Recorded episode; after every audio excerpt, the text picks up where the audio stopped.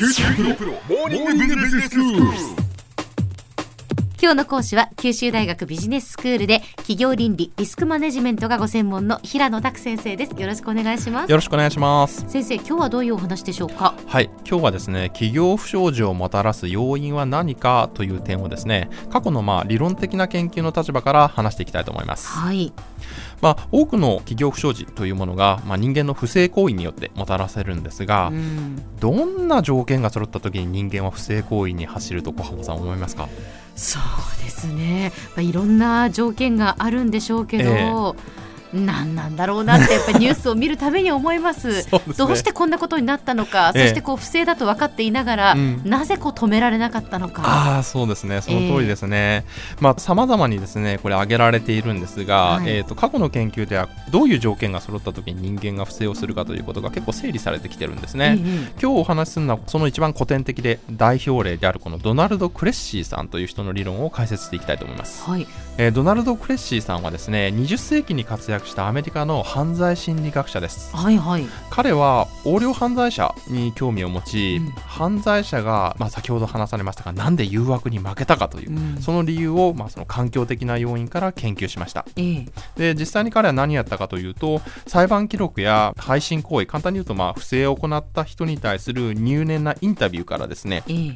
どのような環境条件が揃った時に人が不正を行うかを分析してさらにそれをモデル化しましたへえ研究の成果としてクレッシーは動機と機械と正当化という3つの要素が揃った時にうん。人は不正を行うと結論付けました。はい。彼はその自分の理論を図形のまさに三角になぞらえてうん。不正のトライアングル理論というふうに名付けて不正のトライアングル理論、はい。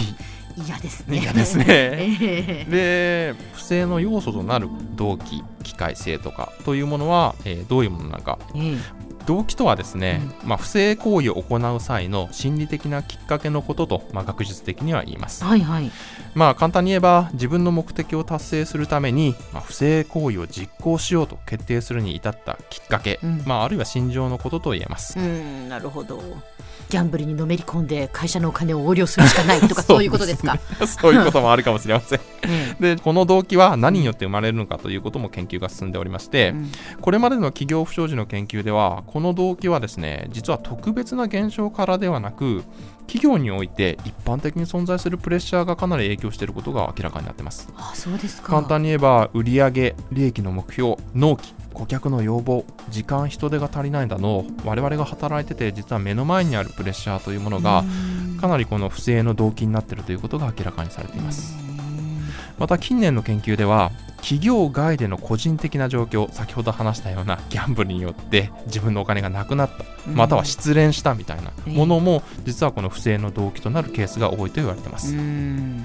まずはまあ動機ですね、はい。そして続いて機械ですけど、しかし、まあ、動機を持ったからといってん。すぐ人は不正を実行するわけではありませんよね、え例えば、まあ、ポイ捨てというすごく小さな不正を考えた場合、えうん。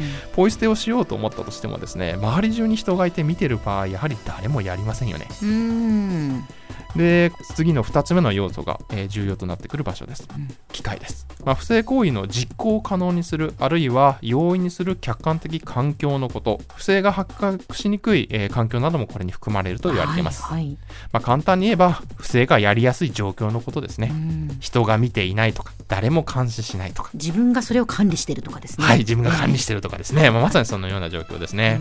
で、このような機会は、業務の知識や権限が過度に個人に集中した際やう、ん。企業内のまあ監査とかですね、牽制機能がえー不足した際などによく行われると言われています。なるほど、い。動機はい。機械、そしてもう一つこの不正のトライアングル理論、はい。正当化ですね。はい。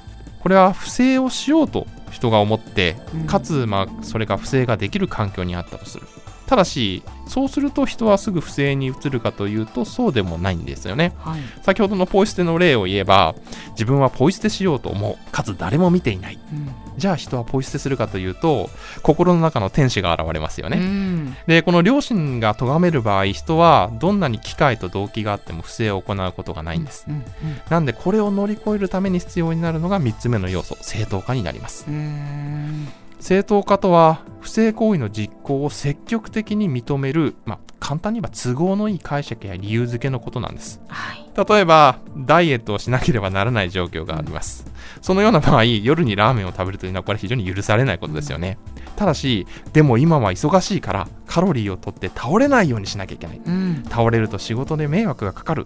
と考えると本当は食べちゃいけないはずのラーメンが食べてもいいように感じますよね、うん正当な理由っていうことですね、でこの正当化には過去の企業不祥事を見るといくつかパターンがあります。ええ。一つは大義へのこじつけによる正当化というのがあります。はい。その行為そのものについては、まあ、正しいとは言えなくても大きな目的のためには正しいというふうに考えてしまう場合ですね。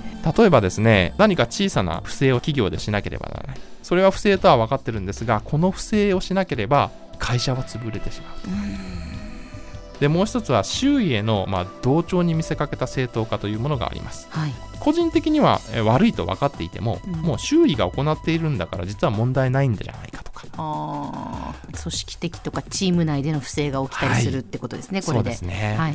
最近もう一つ挙げられているのが、まあ、自身を被害者化することによる正当化です。はい。自身は正当に評価されてないのだからこれぐらいの不正を行ってもいいんじゃないか。うん。みたいな、まあ、このようにまあいくつかのパターンがあるんですが、うん。じゃあこのような機会はじゃあどうして生まれるのかという点についてなんですが、ええ近年の企業不祥事研究では自己または自己組織中心的な思考やまあ、自己また自己組織への評価待遇の不満がその要因となることが多いことが言われています、うん。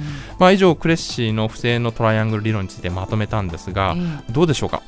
非常にシンプルだけど私は非常に説得がある理論だと思いまえす。そうですねでこれ発展版も含めればですね、発表されてからかなりの年数が経ってるんですが、うん。この不正のトライアングル理論は現在でも企業の不正の要因分析や不祥事を考える際に利用されているモデルなんですね、うん。では先生今日のまとめをお願いします。えー人間が不正を行う環境条件をまとめた代表的な理論としてクレッシーの不正のトライアングル理論というものがありますこれは動機、機械、正当化という3要素が揃った時に人は不正を行うとする理論であります。現在でもこの理論は不祥事の要因探索や防止策を考えるにあたって利用されているモデルでもあります。今日の講師は九州大学ビジネススクールで企業倫理リスクマネジメントがご専門の平野拓先生でした。どうもありがとうございました。ありがとうございました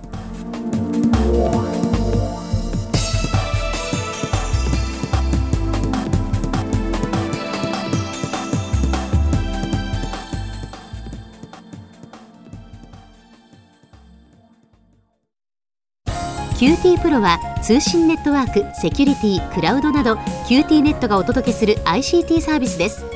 九州中に展開した光ファイバー網を基盤に一番身近なビジネスパートナーとして九州の企業自治体の皆様をサポートします。詳しくは QT プロで検索を。